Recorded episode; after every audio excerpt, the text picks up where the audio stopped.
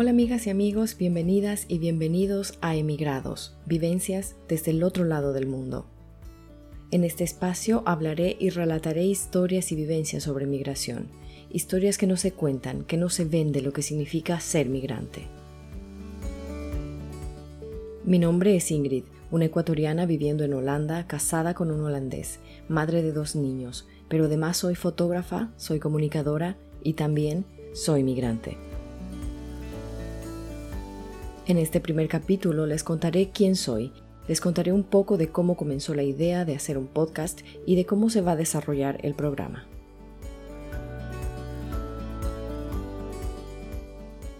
Mi conexión con la migración se remonta a mi niñez. Cuando yo era niña mi papá era militar y como militar en ese entonces cada dos o cuatro años tenía que cambiarse de una ciudad a otra lo que significaba que también nosotros, su familia, tenía que moverse con él. En un principio era complicado porque con eso de que los niños necesitan un espacio estable para poder crecer y desarrollarse, irnos de un lugar a otro significaba que teníamos que dejar la vida que habíamos formado durante un tiempo, dejar atrás familia, amigos, vecinos, barrio, ciudad y establecernos en un nuevo lugar, creando y formando un nuevo capítulo en nuestras vidas. Y aunque eso suene un poco negativo, siempre me ha llevado lo positivo de las situaciones adversas que me han tocado vivir. Y lo positivo de esta experiencia fue haber aprendido a desarrollar ese sentido de adaptación que más adelante me ayudaría también ya en mi vida en el extranjero. Más adelante, en el 2005 más o menos, me fui a vivir a Argentina como estudiante y justo cuatro meses después de vivir allí sola conocí a mi esposo, un holandés que me cambió la vida literalmente. Ya en pareja, siendo ya novios, tuvimos que afrontar muchas situaciones y decisiones para poder estar juntos.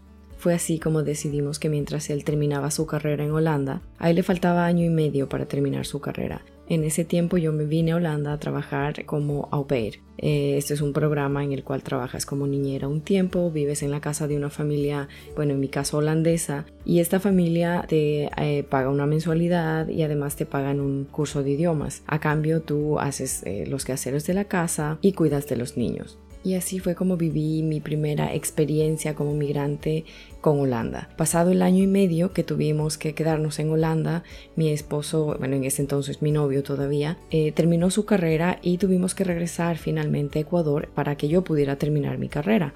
El plan había sido regresar a Ecuador y mientras estábamos allí terminar mi carrera con graduación, pero bueno, uno siempre planea algo, planea la vida, pero muchas veces no sale como tú lo planeas. En ese momento tuvimos que regresar a Holanda definitivamente. Regresamos a Holanda, yo sin mi título, y ya estando en Holanda fue complicado al principio aceptar que me había ido sin mi título.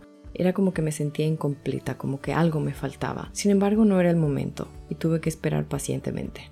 Cuando llegó la hora de cerrar ese capítulo en mi vida, pude coordinar una tesis a distancia sobre un tema que me tocaba muy de cerca, sobre migración. Mi tesis hablaba sobre el proceso migratorio que vivieron los ecuatorianos inmigrantes después de más o menos 20 años viviendo en España. Tuve la oportunidad de trabajar con la Asociación Rumiñahui en Madrid. Eh, gracias a la asociación pude entrevistar ecuatorianos que me ayudaron a entender, gracias a sus relatos y a sus experiencias, cómo fueron los procesos de adaptación que tuvieron que pasar en su vida como migrantes y aunque en un principio me costó no haber tenido mi título ya viviendo en Holanda, creo que todo llega en su momento, todo llega a su tiempo y una tesis hecha con tanto sacrificio, con tanto amor, trabajando un tema que de verdad me interesa como es la migración, para mí ahora tiene mucho más valor una tesis de esas características que si hubiese hecho una tesis directamente en Ecuador cuando estaba todavía allá. Primero pensé en reabrir un blog que tenía cuando yo llegué a vivir a Holanda hace ya 10 años. Pero luego pensé que era la oportunidad para hacer lo que siempre había querido hacer, hacer radio. Porque al fin y al cabo, hacer un podcast es una forma de hacer radio. En lo personal siempre he tenido una fascinación por la radio. Siempre me gustó esa conexión invisible que se crea entre el locutor y quien escucha del otro lado. Es como si esa conexión expresara magia. Porque para mí hacer radio es magia pura. En Emigrados voy a hablar sobre historias desconocidas de la migración, lo que no se sabe de la vida de un migrante, Voy a hablar sobre relatos propios, pero también sobre relatos e historias de gente de alrededor del mundo que tiene algo que compartir sobre su proceso migratorio. Historias humanas de superación, pero también historias conmovedoras porque esta vida de migrante no es fácil de afrontar y no sé cómo me va a ir con el podcast, no sé si va a gustar, no sé si me van a escuchar. Lo que sí sé es que quiero hablar abiertamente de este tema, que la gente sepa lo que pasamos como migrantes. Quiero visibilizar la migración, no como un número, ni como un problema político, sino humanizarla. Y antes de cerrar, me gustaría comentarles que probablemente este no va a ser el mejor podcast del mundo que hayan escuchado los últimos tiempos, o probablemente no será el que tenga mejores efectos musicales o el que tenga mejor sonido. Por ahora estoy interesada más en el fondo, en el mensaje que quiero transmitir más que en la forma. Yo creo que lo demás vendrá sobre la marcha e iré perfeccionando cosas que por el momento no, no salen tan nítidas. Así que si escuchan un golpe que le doy al micrófono es porque eh, estoy hablando, porque cuando yo hablo hago muecas, muevo manos, eh, así que ya están advertidas y advertidos. Los invito a que me acompañen en este espacio que estará abierto para todo aquel migrante que quiere contar su historia, para aquellos viviendo lejos de su tierra y que al igual que yo tienen el corazón dividido en dos.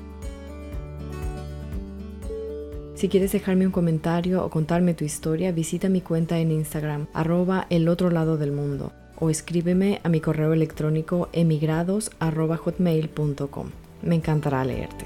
Y antes de irme quería adelantarles el tema del que voy a hablar en el programa número 2.